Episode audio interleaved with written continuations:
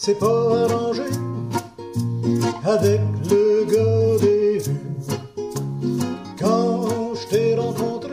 位听众朋友，各位网友，大家平安，大家好，我是妙子，欢迎收听由 TDAW Future 制作的声音，声音是深入的深，音乐的音。现在就让我们一起收听这段录音。各位听众朋友，各位网友，大家平安，大家好，我是苏炳。这一集声音的主题是弱势者的运动策略，由三件实事谈起，由我担任主持人。特别邀请到台北医学大学助理教授张国成担任语谈人，现在就让我们来听听他的分享。各位听众朋友，啊、呃，好久不见哈！那我们今天声音在美国复播，那我们在美国录音的第一集，我们请到过去在声音网络广播非常受大家喜欢的张国成老师，国成兄跟大家问个好吧。哎，主持人，各位听众朋友，大家好。国成兄哈，那过去你的几集广播，常听了之后，大家都觉得很难过，但是很难过之后又不得不听哈。今天不知道会不会有同样的后果。那我们今天基本上我们录音大概录两段哈，第一段我们大概集中谈一下最近在台湾发生的时事，那主要就是从前阵子台湾风起云涌的反媒体垄断的运动开始，然后。到清大的礼貌事件，然后最后我们再来谈一下民进党在一月的游行哈。然后为什么我要把这几个事情串在一起哈？因为我在美国最近看了一些书跟影像的资料哈，主要是看三个事情啊，一个就是幕后倒幕为什么会成功哈？倒幕，嗯，对，很重要。然后另外一个就是。因为之前国成兄我们在聊天的时候有说，其实台派最近一些重要的功课就是要看朝代怎么灭亡嘛，所以我都有听国成兄的建议。所以我第二个花点时间看的就是满清政府为什么为什么会结束哈。然后第三个呃，因为最近美国在拍《林肯传》，所以美国南北战争的历史最近在美国是蛮。蛮显学的，所以我也花了一点时间去找一些资料，看一下美国南北战争，尤其是说，啊、呃，为什么黑奴制度会终结？是是，是。所以基本上这三个事情都都是啊、呃、一个时代或是一个重要制度的终结哈。嗯嗯嗯。那我看完之后，我有一个心得哈，跟国成兄分享一下，就是说我们在小学或是中学的历史课本哈，都会说啊，满清灭亡是因为腐败。然后倒幕是因为有一群很有很有正义感，然后品格高尚的武士哈。然后南北战争的结果是，哦，南北战争的的发生是因为林肯想要结束，想要解放黑奴啊。所以好像觉得说这些重要历史事件，基本上背后都是一个都有一个呃伟大的思想或是一个。品德高超的人物在推动哈，包括满清，满清有一个孙文嘛哈。但是我我在美国这段时间看了这三个事情的资料之后，我发觉好像不是这个样子。嗯嗯嗯嗯。呃，倒木，我我看完之后，我的感觉是，倒木当然是有一群大家现在如果关心有在看日剧，大家都很熟悉的一些。重要的武士，比如说龙马了哈，当然是有这些人在推动。但是更大的一个历史因素，似乎是因为黑船来了之后，有一批商人，或是有一些呃离海比较近的藩，他们其实有一个很大的利益，就是跟洋人做生意。是。但是当初的幕府因为是锁国嘛，是。再加上武士阶级对商人其实。然后那些商人在跟这些外国人做生意之后，其实很有钱，但是他因为武士的那个阶级的结构，他们在社会上得不到他们觉得他们应该有的社会地位跟权利，所以背后其实是有一批权力者在支持这些倒幕的武士进行倒幕运动哈。那满清的灭亡，我看了，包括国成兄之前贴了一篇文的那个。文章哈，就满清如何灭亡了。嗯嗯嗯，好像你说那些什么黄冈七十二烈士孙文啊，其实看起来，你如果真的去看那个历史啊，那个时代谁跟着孙文革命谁就倒霉嘛，因为基本上这些没有没有实战经验的人，他基本上是不太可能从一夜之间突然变成很有实力啊，可以推倒一个这么庞大的帝国。事实上，满清的倒台很关键，可能是跟那时候一个叫保路运动有关哈。哎，保路运动，对，也就是说，当时当时满清其实内部也是有一些人见识到说洋化的重要，所以他结合地方士绅哈，请地方士绅投资，然后开始建了很多铁路。但是突然呢，满清又要把这些铁路收回，所以等于说地方的有钱人群起反弹。是，所以然后再加上最后真的革命成功，其实是训练有素的新军加入之后，是，好，所以就是说也是当时的一群权力者，嗯嗯，加入之后，其实推翻现有的制度才变成可能才成功。那最后来，最后就是南北战争。南北战争，你如果说林肯是为了解放黑奴而打这场战争。其实你可以查到非常多的史料，是可以反驳这个观点。包括林肯在南北战争进行已经一年多之后，曾经发写一封信给他的好朋友说：“如果今天呃美国可以统，如果今天解放黑奴可以统一美国，我就解放黑奴；今天继续奴隶制度可以统一美国，我就继续奴隶制度。”可见都已经一年之后了，他其实也没有那么坚持黑奴制度要怎么样哈。其实比较我看了之后。南北战争，或说黑奴制度会结束，其实跟当时南方跟北方面面临不同的经济抉择有关系。北方因为已经开始工业化了，它需要大量的自由劳工，然后已经自由的劳工也不愿意北方有奴隶制度，因为有奴隶制度会进一步压低他们的薪资嘛。那南方不一样，南方还是一个农业社会，而且那时候主要的外销产品是棉花，而且是输到英国。所以基本上，南北战争或者说黑奴制度会终结，跟美国面临一个到底要发展成一个自由民主的工业国家，还是一个依赖英国的农业国家啊？基本上是这两条国家路线的的斗争。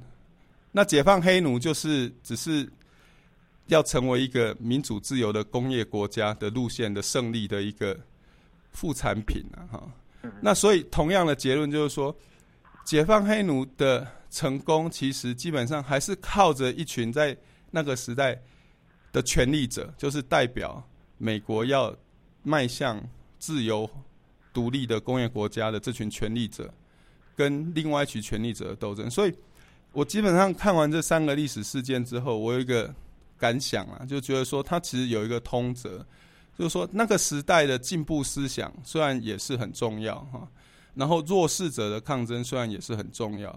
但是你真的要打倒现有的制度，或是现在的权力者，很重要的就是说，你必须要跟那个时代的至少其中一群权力者结盟。不知道国成兄对这件事的看法？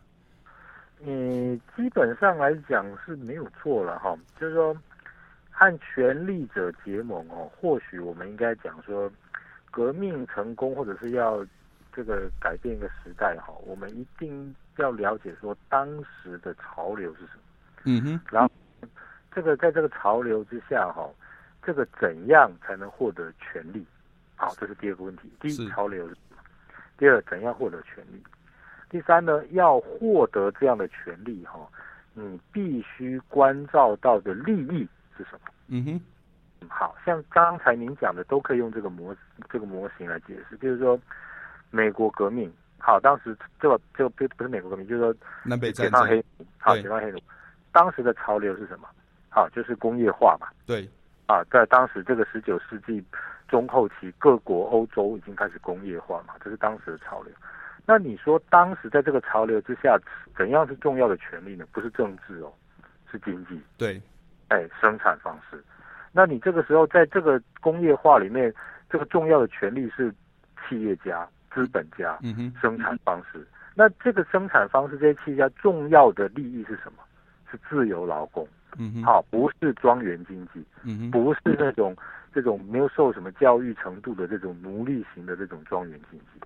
好，所以这三个因素加起来，你就注定了这个时候其实这个南北战争是一定会发生。对，好，这个不只是林肯哈，这个邓肯还是毛肯，这个都一定南北的冲突是一定发生。实际上，在林肯当选第十六任总统之前哦，北边的自由州跟南边的蓄奴州没有不是没有发生过冲突。其实就在 Kansas 已经打过一场了，诶，已经打过了啊，已经打过。其实那个中间的这种矛盾已经是持续很久。而且林肯会当选，是因为他还算是比较温和，他是中间路线，对。是是是。那现在如果来看这个大清的被推翻哦，其实也是一样的。啊，这个当时的历史潮流是什么？就是世界跟当时的中国都已经站在一个新的潮流，就是逐渐的工业取代农业。嗯哼。好，这个殖民扩张的这个这个国家行为，已经慢慢取代了各国闭关自守，然后国家疆界这种的界限了。啊，所以各国都开始扩充他们的国家疆界，然后这个扩充国家疆界的目标是为了要扩展商业，好，打破关税壁垒，或者是对抗别国的关税壁垒。嗯，好，这是当时的潮流。那这个时候的利益最重要的是什么呢？好，就跟那个美国那个稍微不一样，那个叫做什么？叫做官商资本主义。嗯哼，啊，资本主义是跟官是结合在一起的。是，好，所以中国每次去跟人家签所谓不平等条约，哈，大家都注意到就是割地赔款，啊，这个是传统，这个台湾的历史书教的方法。其实在那些条约很重要的都是开商部，啊，这个这个有什么最惠国待遇，哈，然后有这个。经商的权利，比如说马关条约，现在所有就知道了。马关条约什么割让台湾啊，割让啊两亿两，其实那都不最重要的。啊，当时台湾在大清也根本是不重要的。对，马关条约里面最重要的就是日本取得在中国所有通商口岸哈制造之权了。好，它可以开工厂，好，它可以买地开工厂，好，就地生产，好，生产了之后就扩展商业。嗯，所以在很多地方哈。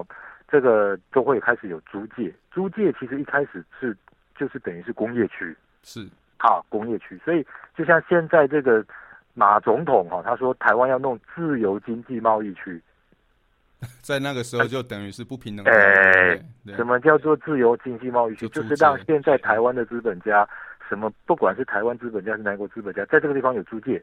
好，在这个租界里面，他今天已经讲得很清楚啦，他说。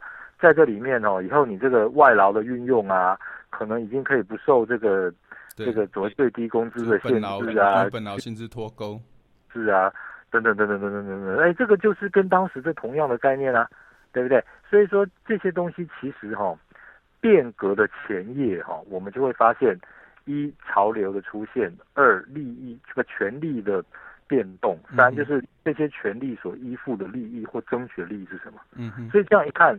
哎，今天我们讲台湾进入后民国时代，看到这两个例子，大清的例子，美国例子，这就是在变革的前夜。那幕后其实也是类似嘛，哈。哎，那个历史的概念其实是是是类似，对。但是虽然说我们面对的环境跟他们那个不是完全相同，好，但是呢，这个就是一个我觉得是一个今天台湾人要注意到的地方。是。那我其实我的感想就是说，过去。所谓的台派哈，或者是说自由民主运动阵营，其实我们内部很少在讨论这些事情。是，所以这一点哈，就是为什么台派哈会觉得说你为什么选举哈都是会老是使不上力。然后呢，这个要不然就是说呢，这个总是抢不到话语权。好，为什么这个力出一孔的这种东西会这么的打不破？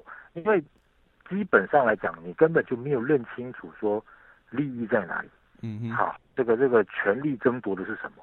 好，你是在乎一些很奇怪的东西。好，我觉得这个是一个是一个主要的问题。那因为基本上会投入社运阵营或台派阵营的人都有很高的理想性嘛，他们觉得谈这个东西很庸俗啊。而而且哈，其实这个台湾人哈，就是这个以前呢，就是说被这个国民党哈历史教育哈。就是给蒙蔽了，结果洗坏掉了，就好像这个吃太多呕吐哈，嗯，结果别的东西都吃不下，嗯，好，所以说哈，台湾人不太爱读历史，嗯，台湾哈最跟美国相比，跟西方相比，跟日本相比哈，最缺乏的东西就是精确而且娓娓道来而且有价值的报道文学，嗯哼，文学那就是历史嘛，好像你看美国一个九一事件发生了，九一事件里面每一个什么罹遇难的人的传记啦，那些当天的事情精精确到每分每秒，什么地方的人在做什么，那个书已经不知道多少本出来了。好，日本大地震才两年多，他什么的这种各式各样的纪录片也好，这种个摄影机啊，访访谈摄影机，我看也是以数以千计啊。嗯，可是台湾一个莫拉克风灾到现在。有没有一个像样一点的纪录片？只有一个，而且还是日本人来拍的。哎，这种纪实文 参与过的人这么多，经历过这灾难的人这么多，有没有一个像样的口述历史？台湾人不太爱读历史啦，对，所以根本没有人在做这种工作嘛。所以像比如比如说二二八事件会被这么多各式各样的这种扭曲的阐释，连一个没有多久的莫拉克风灾，我们都已经做到这个样子了。那所以在这种情况之下，你台派。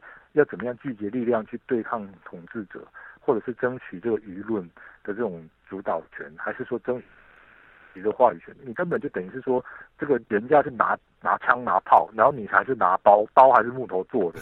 但是怎么样去跟人家去去跟人家讲话？怎么样去争取那些已经被洗脑的很严重的人的支持？对，那是不木求鱼啊。对，所以我想，我我我先抛这个议题出来，因为。我觉得这个东西可能有助于我们分析三个，就是我刚提的那三个时事啦。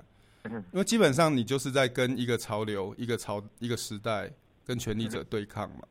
但是我发觉说，在这三我们即将分析的这三件事里面，其实你到底要结盟的对象是谁？对方的利益是什么？权力争取的如何取得权力？其实好像都不在运动的脉络里面啊。对。那当然，我们今天要要讲的，并不是要批评谁不够聪明或不够勇敢呐，哈。我们我们拿这三件事情出来，其实主要还是要谈它背后的原理问题了，哈。因为因为其实阿基米德曾经讲过一句话，他就说：“给我一个支点，我可以撑起地球嘛。”那当然，这个这个本来是一个物理学的论述啦，但是我觉得在做运动。其实这个观念也是可以用，就是说你的支点到底在哪里？嗯，不然就是凭你自己的力量，你其实什么都推不动。好，那那张老师，我们是来讲一下，就是说从反媒体反媒体垄断这件事开始讲。呃，我我们先来先来附和大家的观点讨论这个事了哈，就是说基本上。觉得反媒体垄断没有那么重要的人，他的我我收集一些看法，他们的看法大概都是这样，就是说，第一个，他不觉得台湾真的有媒体垄断哈，就算蔡衍明买了苹果，自由跟三立还是好好的在那里啊，那你就不要看苹果嘛，你就去看自由嘛，或是说你就不要看中天，你去看民事嘛啊，或是三立嘛，那有这么严重吗？啊，这第一个，那。对于觉得说反媒体垄断这件事很重要的人来讲，他们的主要的论点，我讲白一点，好像都是觉得蔡衍明这个大老粗不配买媒体。嗯嗯嗯。好，那我们当然，我想这个这两个论述一定都有一点点简化了哈，可能还有其他更细致或不同的看法。不过我大概花一点时间收集一些看法，我想正反两边。最主要的论述大概是这样子哈，那我们是先来讨论一下，呃，反媒体觉得反媒体垄断没有那么重要哈，台湾其实媒体没有垄断的那么严重的看法。张老师，你的看法呢？你不喜欢看苹果，你就去看自由啊，或三立或民事啊。我觉得反媒体垄断哈，首先我个人的看法可能跟这个一般的这个大家想法稍微不同。我觉得第一个就是说哈。反媒体垄断来的太晚了，我 认为来的太晚了。你现在譬如说，啊，这个在这个旺中之前哦，大家有没有注意到说，这个有一个中国评论社，嗯哼，嗯，他已经在台湾已经成立很久，而且他发稿的速度哦，现在恐怕是比中央社还快，嗯哼，嗯，然后他的这个每天发稿的量，新闻编采的量，大家可以去他的网页看一下，啊，是非常丰富的，他即时新闻。更新的速度哦，恐怕也是居国内的媒体，就算不是第一，也是前几名。嗯哼，啊，这个媒体是谁设立的？中国官方吗？官方设立的。嗯哼，啊，所以这个已经存在了好几年了。我们也不是批评他说他不对，他它不中立，好，他不客观，还是说怎么样？而是说，如果你单纯考虑中国因素的话，它早早就进来了，而且它并不是利用垄断的力量去占领台湾的言论市场，对，它是利用它新闻服务的品质去占领台湾的言论市场。嗯哼，啊，这不是很可怕吗？好，好，我们就回到这个反这个媒体垄断的问题。那么今天来讲的话，就是说台湾的媒体哦，其实长期哈、哦、就是垄断的状态。那这个垄断呢，就是单一的意识形态哈，然后这个简单的思考模式哈。如果我们不讨论这个历史形态的这种哪一变化，就是纯粹讲说这种这种简单的思考模式的话，那就早就已经彻底垄断了。就是所有的媒体都是那个样子，哎，都是那个样子。像现在，譬如说，这个旺中还没有进来之前，我们看所有的媒体，尤其是电视新闻，它重复率是不是很高。事实上我，我我曾经在台湾看过两台不一样的新闻，不止每一则新闻的报道内容相似，连整节新闻的 rundown 都一模一样。哎呀，是啊，是啊，这主持人说的一点都没错。那像这种东西，老实讲，你在讨论它是不是被单一的这个。企业还是单一的个人所持有有意义吗？没有嘛！你这么多老板做出来的东西还是一样。嘿，也就是说，不是说现在要帮旺中说话，也不是说，而是说哈，台湾人哦，不是到了现在我才来说反对说媒体被单一的财团、单一的个人所垄断，而是应该及早就要开始反省说，为什么这么多的媒体报道这么的单一？对，而且垄断垄断最怕的其实就是单一嘛。哎，那你已经单一了，对，你已经单一了，后面的老板是不是不同人？其实最最可怕的是已经发生了嘛，已经没有差别了嘛。而且更可怕就是说，这么多不同的老板哦，居然下面这些记者做出来的东西居然这么的类似哦。对，哎，是什么样的力量让这些记者做出来的东西会这么类似？是怎样内在的原因还是外在的原因？我认为这个才是最是可怕的事情。是好，你还没有垄断。还没有旺中还没有进来，还没有单一的这个持股，这个单一的媒体已经市占率过半，统一天下，内容已经几几乎已经统一天下，嗯，这不是很可怕吗？是，对，这是看不到的，对，这种是不是有人应该要出来说，我除了反媒体垄断之外，哦，我应该反媒体内容垄断，内容单一化，内容单一化，哈，这个很可怕啊，是，我认为这个是才是台湾的一个真正问题，如果这个问题不解决，哈。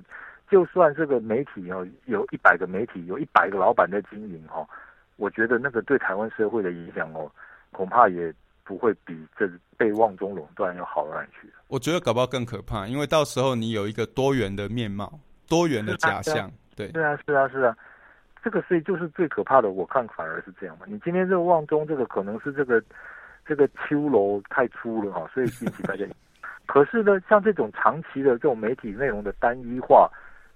简单化、粗糙化，居然好像没有太多人去注意啊！我认为这个恐怕是一个比较严重的问题。其实呀，好像我们两个人头脑真的跟其他人不太一样。其实，在看当大家在在抗在抗议蔡衍明的时候，我其实跟我太太说过一句话，我说像蔡衍明这种角色哈，出来买苹果，搞不好还是台湾媒体的进步，因为大家看到有问题。嗯。但之前真的没有问题吗？之前就像张老师讲了，事实上有问题已经很久了。那苹果被蔡衍明买了之后，可能可能会更差吧，我在猜。但是但是，就像张老师说，那个真正的决战点可能是更早，不知道几年前你就该决战了。是啊，也就是说，你到了今天，就算打掉一个蔡衍明，可是你想想看，这个些记者。这么多的媒体那么的单一，可以说是千千万万个蔡衍明。蔡衍明这个已经比孙悟空还要厉害了，就是你这个毫毛一吹，哇塞，千百个孙悟空跑出来。现在这不是这样子吗？对不对？因为蔡衍明再怎么怎么样哈，他毕竟他不会自己去写稿，是好，他不会自己去采访。也就是说，你现在再怎么这个持股的人哦，或者是经营媒体人，再怎么爱台湾，再怎么本土意识，结果在写的人哦，我也不是怪那些记者啦，而是说。台湾到底是发生了什么样的事情，让我们的新闻如此的单一，嗯哼，如此的没内容，如此的贫乏，啊，这个我觉得才是一个根本的问题。我们把这个问题找出来，哈，比我觉得至少比这个反对这个单一财团垄断，还是单一这个这个势力垄断呢？我认为至少是同等的重要。是，那其实垄断，其实望那个买苹果这个背后其实有五家财团，不是吗？是，我觉得五家财团其实是这个当然是安排的啦，因为要避免单一财团可能会、这个、超过一定的比例，超过一定的比例，或者是说某些财团因为它的性质会遭到主管及事业主管机关的质疑啊质疑啊。我讲意义的意义是这个奇异的义哈，像比如说金控，哎，金管会就说你这个跟金控业务没有关系，所以他找财团。实际上，以这个背后的力量来讲，你都是五个财团，找十个财团、二十个财团，甚至找一些自然人来当代表，对他们也都是小事情。嗯哼，啊，都是小事情。只是这次是用到蔡衍明，这个一开始可能大家对他是比较有意见的。实际上老，他如果不是找蔡衍明，他继续出现某个势力金元啊，这个。这个金子的金哦，源黎智英让他继续发行，好，但是呢，内容有点变化，你又看得出来吗？台湾社会看得出来吗？对不对？恐怕看不出来，因为因为现在他的这个苹果日报礼拜三出报，一周刊不不是苹果日报礼拜三出报，苹果日报每天出报，可以说每一台的电视新闻都在跟着苹果日报。好，一周刊礼拜三出刊，整个社会的舆论就跟着一周刊。到下一期一周刊出刊的时候为止，是，嘿，所以你看，这个不是一种垄断吗？你这个旺中还没有进来，你就已经有这这样子的情况，就其他的报、其他记者、其他媒体，好像就是就跟着这个苹果在走，跟着一周刊在走。那么苹果跟一周刊，如果说它内部发生了质变，而且这个质变不是像这次这么容易被大家看出来的话，台湾社会有没有能力去辨别？更不要说是去反对了。我看恐怕是很悲观的。那好，那我们再来看一下那个觉得反媒体垄断重要的哈，我觉得他们的焦点一直放在蔡衍明哈。那其实反对蔡衍明介入媒体，其实买苹果已经是算是第二回合了了哈。第一回合其实是在他入主旺中，然后在纽纽约时报哈发表有关六四的言论之后，啊，就有一群国内的学者哈就。就就开始起头反对，不过在当时其实我就对他们的论述有一点问号了哈。那但是因为那个时候，当然反对中国因素介入媒体，我也是很赞成啊。所以那时候其实也就没有，其实我有一个机会在一个场合跟黄国昌对话，那本来想要问他这个问题啦，不过后来想说在那个当头，还是让他专心的去对付旺中好了。那我想，我这个问题我现在提出来跟张老师讨论一下哈，就是说，他们他们在那一波的反旺中的活动里面，有一个主要的诉求，就是说，蔡衍明是一个漠视六四的家伙哈。简单讲就是这样，你怎么可以在六四这个事件上站在中共那个立场？那我们实在看不下去了，所以那时候有发起一个罢写忠实的的活动嘛哈。那我那时候看到那个活动，我一个想法就是说，呃，当然漠视六世，哈，是跟世界的民主潮流，哈，或者说主流价值是相违背的。但是中时在台湾抹黑或淡化二二八，也不是一天两天呐，哈。嗯。那我不太了解的就是说，台湾的学者为什么会对一个报纸漠视六世的愤怒，远大于？这个报纸长时间来淡化跟抹黑二二八的愤怒，有可是六四跟二二八这两件事情，我认为说就反人类的情况来讲，我看是一致的吧。嗯，好，这这没有什么分别。但是哈，台湾的学者就是说哈，这个有一点就是说，中共其实中国共产党从创立到现在哈。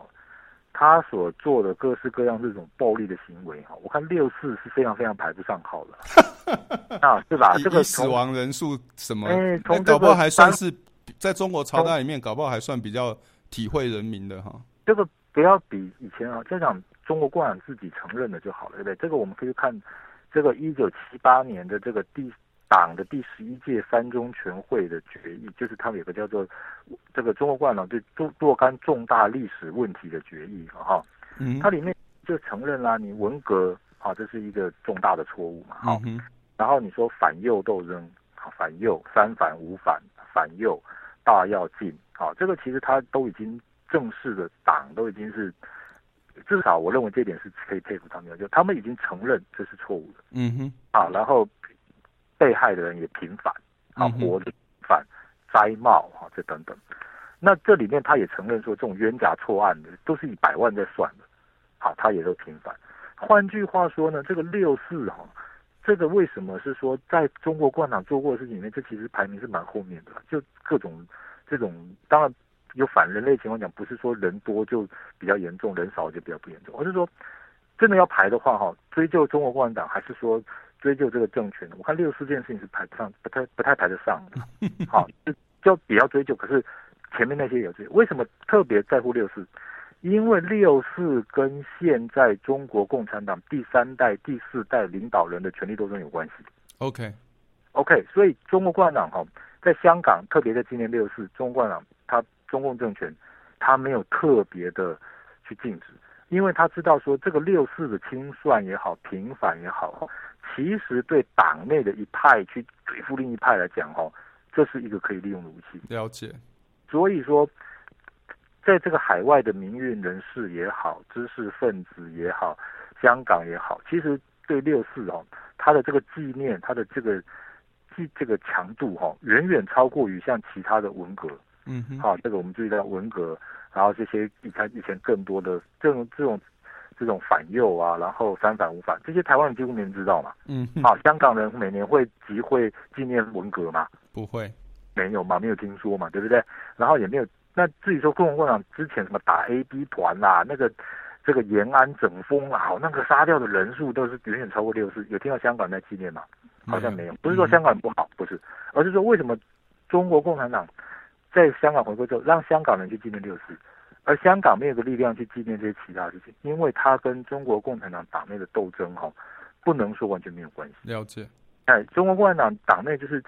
有人就说，如果大家都记得六四的话，对一派去对付另外一派，哈，是有利的，嗯，对，是有利的。好，这是一个根本原则。所以台湾的知识分子其实哈，很多是我不敢说他们是受到这种东西的影响，但是呢，从某些角度来讲的话，共产党，中国共产党是一九二一年成立的哈，今年是二零一二年，大家大家可以算它成立了多久？那这么多党史上的事情，大家可以注意到六四这件事情的被记得的比例。被描述的比例是远远大于中国共产党历史上的这么多事件。嗯哼，哎，所以这完全说中间没有原因吗？是，哎，比如说我们不要讲六四啊，有人会跟我讲说，哎，张国生你不要讲这种话，以前的事情都距离很远了。对，有人会说，因为六四比较近嘛。好，距离很远，但是呢，如果说我们真的是站在人权的角度，这个关爱这个人类生命的角度，以前那事情就不该纪念吗？那以色列为什么去纪念六百万犹太人？被杀的事情呢？嗯哼，对不对？所以第一个时间这个不能作为这个绝对淡化罪，对，对，不能作为除罪的原则。第二，第二好，我们就讲时间就好了。在一九八三年，中国大陆有一个这个严打的运动，好，那时候抓了很多人，也是稍微审判一些枪毙了。嗯哼，好，那个严打运动杀掉的人绝对足以六四啊。嗯哼，啊，有人在记吗？没有啊。对不对？现在我如果不这样讲，恐怕很多人根本都不知道。我我也没听过 严打事件。嗯，对，还有譬如说什么反对资产阶级自由化事件。嗯，好，那你就是前几年而已啊。所以时间不是不是重点。对，所以我的意思就是说，现在来讲哈，这个六四当然一定要纪念，他是这个反对人。可是呢，我们现在说好，因为蔡衍明漠视六四哦。那基本上来讲，我们会我们罢写中史。那么我们在面对一个台湾的领导人，他对六四的态度跟蔡衍明相比，我看有什么根本的不同吗？哦，他说中国共产党最近进步很多，不是吗？对啊。所以如果是这样，那我们是不是要霸领台湾身份证啊？啊，霸霸活在台湾，我不想活在台湾，我不想生活在这个地方，有没有人做这种事嘞？所以我就说，台湾很多东西。不太一致，就说你找不到一致的脉络。我认为哈，台湾今天许许多多问题的根源哈，第一个就是我们常强调立出一孔哈，其实立出一孔本身哈，它代表就另外四个字就是双重标准。嗯哼，好，台湾所有的问题，我认为哈，都跟双重标准几乎脱不了关系。是，好，所以说蔡衍明对六四这种态度，这个遭到大家口诛笔伐。另外一个人。对六四的态度也不见得比蔡衍明好到哪里去嘛，嗯哼，而且蔡衍明毕竟是个商人嘛，他对台湾人民没有什么责任嘛，是对不对？他只要不犯法就好了。可是另外一个人对台湾人民有没有责任？有，有。那他对六四的态度对我们这个国家的假想敌的态度，可以跟一个普通公民的蔡衍明一样吗？好像更没人追究。对，对，更没人追究，这不双重标准是什么？所以我们常讲说，这个蓝派的人哦，双重标准还是怎么样哈？这个也不一定哈。但是实际上来讲，是不是整个台湾人都有双重标准的问题？嗯哼。所以，所以就像之前我们讲过，就是说哈，真正的台湾魂哦，其实是国民党啊。嗯哼。好，所以整个台湾不管蓝绿哦，不管左右哈，好像都有一点点双重标准的问题。是。啊，只是程度的高低而已。有一点哈，我我是觉得是有一点。我这样讲，大家不知道会不会被人家打了？但是，这这是很明显啊，双重标准嘛。你现在比如说，就像我们刚才讲反对媒体垄断，同样的、啊，这个其实到了今天再来反对，恐怕都已经有这都已经有点是，就是说有点晚。因为你要反对，其实包括说媒体的单一，好，媒体的不努力，好，这个媒体的这种广告化，嗯，好，这个其实比起垄断来讲，我认为不会比较不严重。对。好，那大家没人是，那我想我们就顺着把它带到第二个问题啊，就是说，因为反对媒体垄断的学生代表到立法院嘛，哈，他们有机会啊、呃、去，然后在抗议的时候，我们的教育部长啊、呃、发函给三十四所大专院校，请他们去关心这些学生哈，抗议的学生，啊关心当然要加双引号了哈。那在议会的质询，那个我们的教育部长就说：“哦，因为媒体垄断不是他主管的业务哈，但如果今天是他主管的业务，有学生抗议，他一定会到场关心学生哈。”那那个清大陈为廷就说他说谎伪善，因为我们之前也因为反高学费的运动到教育部抗议过哈，不但没有见到部长，看到还是政报警察哈，所以很明显部长说谎。那当然。清大联合报就第一个标题哈啊，头版标题就说啊，学生不礼貌啊，这个事情的焦点就放在礼貌上面。那清大就出来道歉哈，说不好意思，我们清大学生不礼貌啊，这大概就是我说的礼貌事件了啊。那呃，我我们先来先来评估一下台湾社会的想法好了。张张老师，你觉得说礼貌这件事啊？当然，在网络上，我的朋友大家是一面倒的批评清大了哈，然后批评教育部长说谎了。不过，我其实很有现实感啊，我知道我的网络世界跟台湾社会通常是相反的。我在现实社会认识的人哈，我要可能讲比较夸张一点，其实大部分的人真的是觉得礼貌是很重要的事。张老师，你觉得呢？我我认为这个其实从小到大我们都被约束，就是礼貌是蛮重要的啦。好，这个从幼稚园上学第一天开始，我看到现在，包括你我，我看都受到这个很大的影响。是啊，就小我记得幼稚园就两条嘛，有礼貌，嗯，然后要爱清洁嘛，哈，就带手帕、卫生纸嘛。嗯，所以这个基本上来讲，就是这个有人会用这种方式去质质疑他，我觉得这是非常正常的事情啊。好，非常正常。那，就是，但是呢，你说现在台湾的问题哦，恐怕就是说，这个有礼貌哈，这个大概是很难解决这个他们所认为面对的问题啦。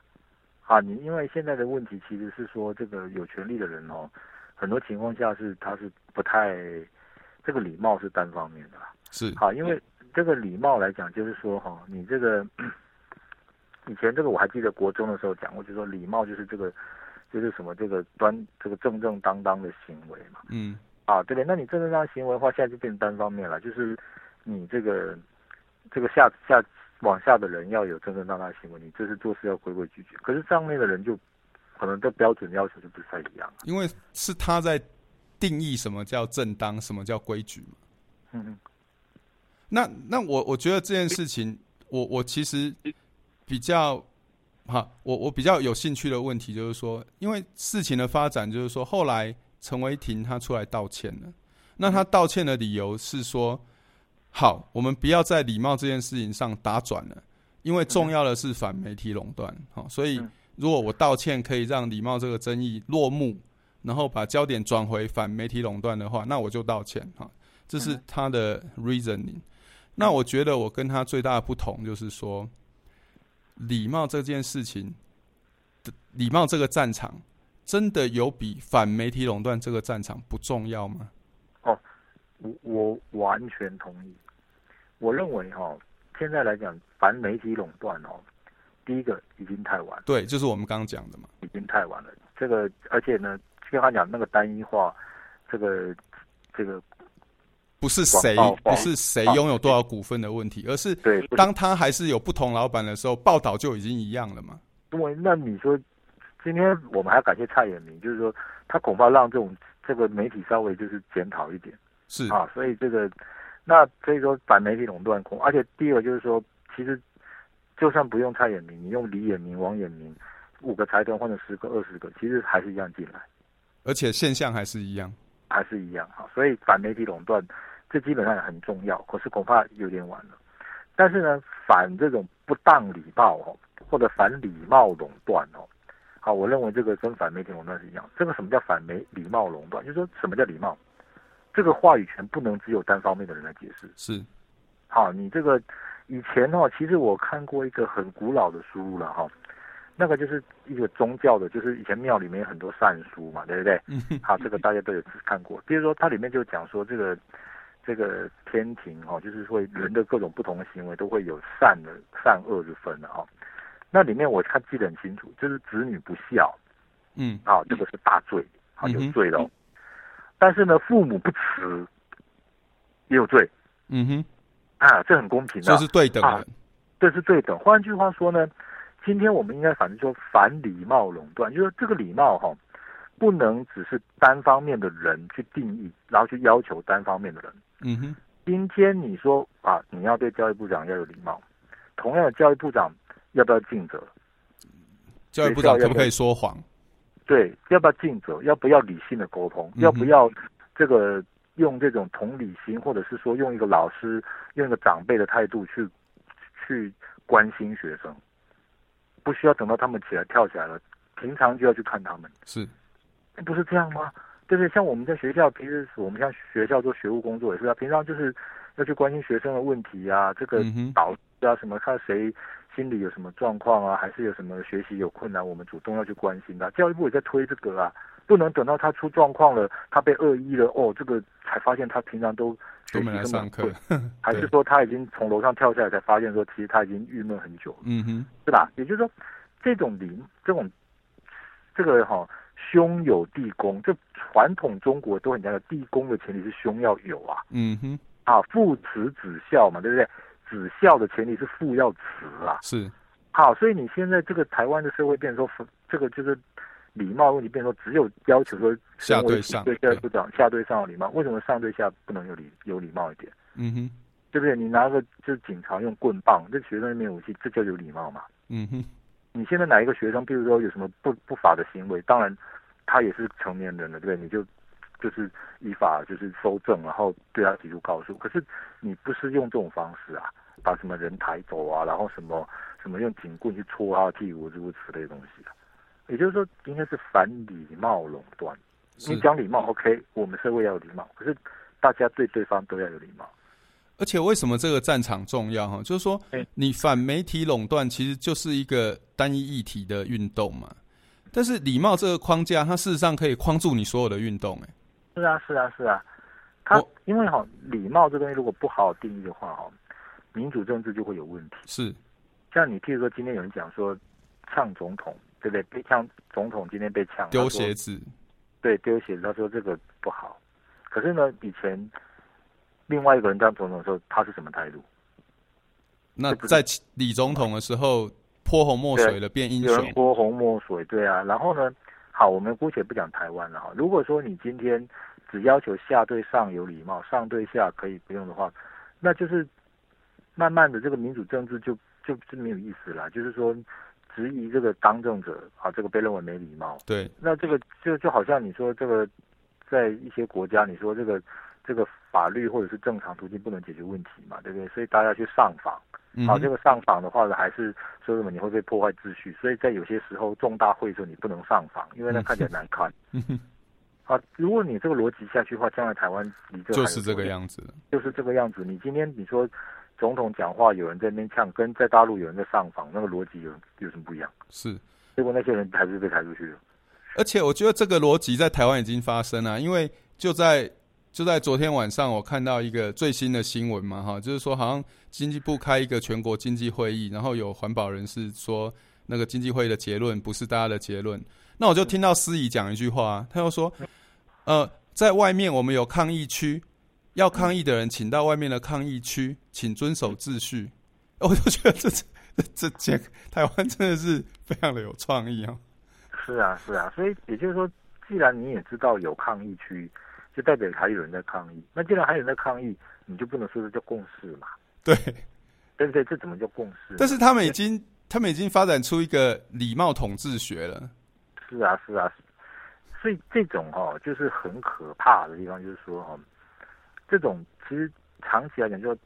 单一的习惯，那礼貌哈，可能久而久之就是变成一种这种模式，行为模式。这种行为模式就是一种洗脑的工具啊。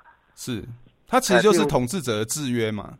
哎，就是制约嘛。譬如说，你说在美国就好了，你说这个这个这个直接称呼总统，你就说啊，总统先生，对不对？然后怎么样的？可是，在台湾的话，以前总统叫前面要空一格。是。哎，这个就是一种礼貌嘛，这就是一种制约模式，他就是比你伟大，因为他是统治的嘛。至少他是一个英明的人，可是在美国传统比较老的美国的教科书都会讲，美国没有统治者，那就是总统是什么？No no，he is not a ruler，he is a representative。嗯哼，他是代表，他不是 ruler。对，ruler 像 king 啊 queen 那种只是 ruler，那你总统这个他只是 representative，就像班代表一样，班代表是本班的统治者嘛，不会嘛？而且那也是有时间的，时间到了，人家不要他代表，他就不用再代表了。是。好，所以说这一点哦，就是慢慢的就是说哈，其实哦，从跟反媒体垄断这样的，我完全赞成这个主持人讲的，就是说反礼貌，我们要定义现代公民社会什么叫做现代公民社会应有的礼貌。对，好，是那个现代公民社会应有的礼貌哈，其实老实讲，在我们的教育里面也是非常缺乏。嗯哼。啊，第一个有个同学跑来问我这个问题，说陈伟霆的问题，他跟他爸爸吵架，他爸爸就是怪他说，学生怎么可以这么没礼貌，是对不对？我就说哈，其实如果陈伟霆真的是没礼貌哦，该怪的人哈，也不是，恐怕他也不是第一名。那为什么他会没礼貌？假定是他真的没礼貌，台湾社会教育有没有教学？从小有没有教学生怎么开会，怎么表达意见，怎么跟人沟通？怎么有理有节的把自己的意见讲出来？没有教这个，但是我觉得台湾社会的确有教说下属怎么对上属有礼貌。对啊，几乎没有教这些，所以你怎么能够怪说这个在这种场合的时候他会有一些这样的？那同样的，台湾社会教的就是下属对上属要怎么有礼貌。所以哈，台湾的环境哦，常常就是这个很多长官哦，就是说这个人前的，就是说在他的长官前面跟对待他的部下态度是完全不一样的。嗯哼。啊，这个是汉文化，我觉得这是蛮蛮蛮常见的一个现象。好，这个大家都是为了要生存嘛。是。啊，所以，所以，所以这个就是变成是这样子啊。那在这个情况之下，这这也不是说哪个机构还是什么，而是好像就是一个蛮普遍的现象嘛。对。对，所以说这一点就是反媒体垄断之外哈，如果你不反礼貌的话，就算媒体不垄断哦，因为媒体也是这个社会的人共同形成的文化嘛。是。啊，所以说这样子的话，其实。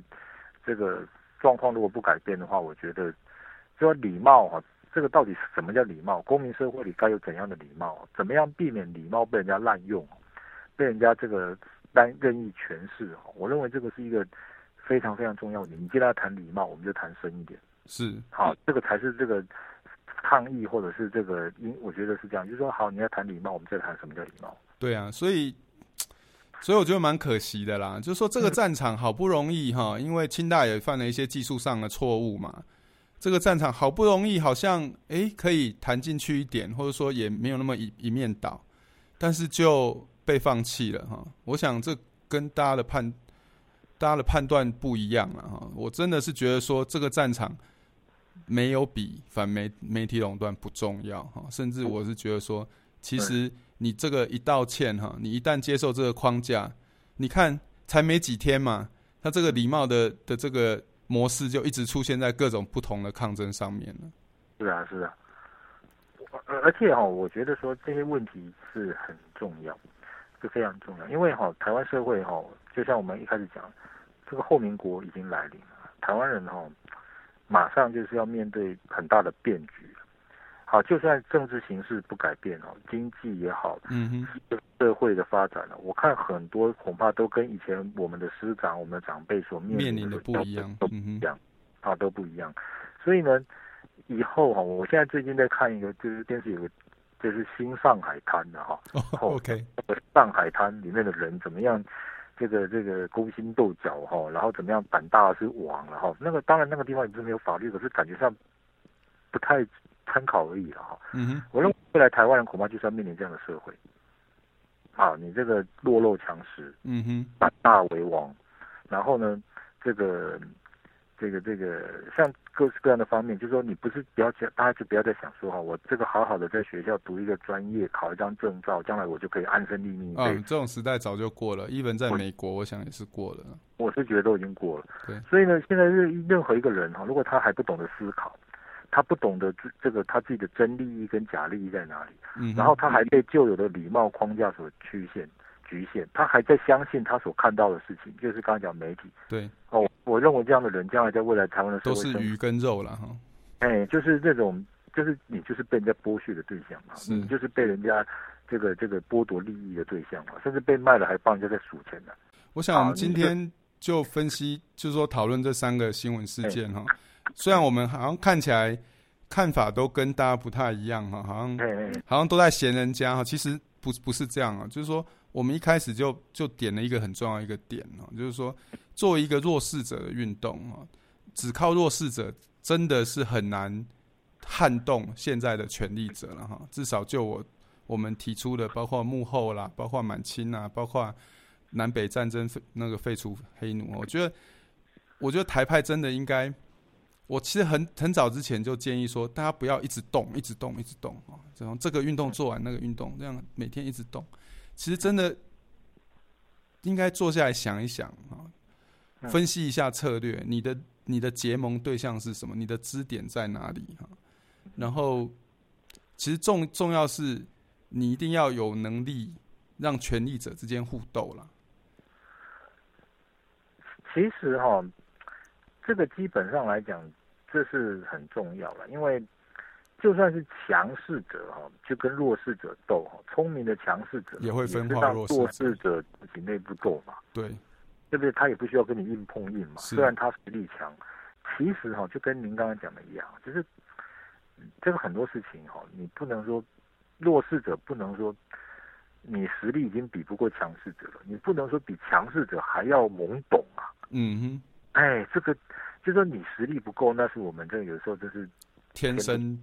天生或者说环境造成啊，生在一个穷家，还是生在一个什么不好的地方，如诸如此类啊。当然也不是穷家不好，我刚才收回了，就是说，就是天生出来就不是很有钱，嗯，好的家家财万贯，对不对？嗯哼。但是就是说，头脑是天生的，对不对？没有人能代替你思考啊，是，没有人能代替自己思考。那已经局势已经这么险恶，你还不愿意思考，那就真的是自作孽不可活啊！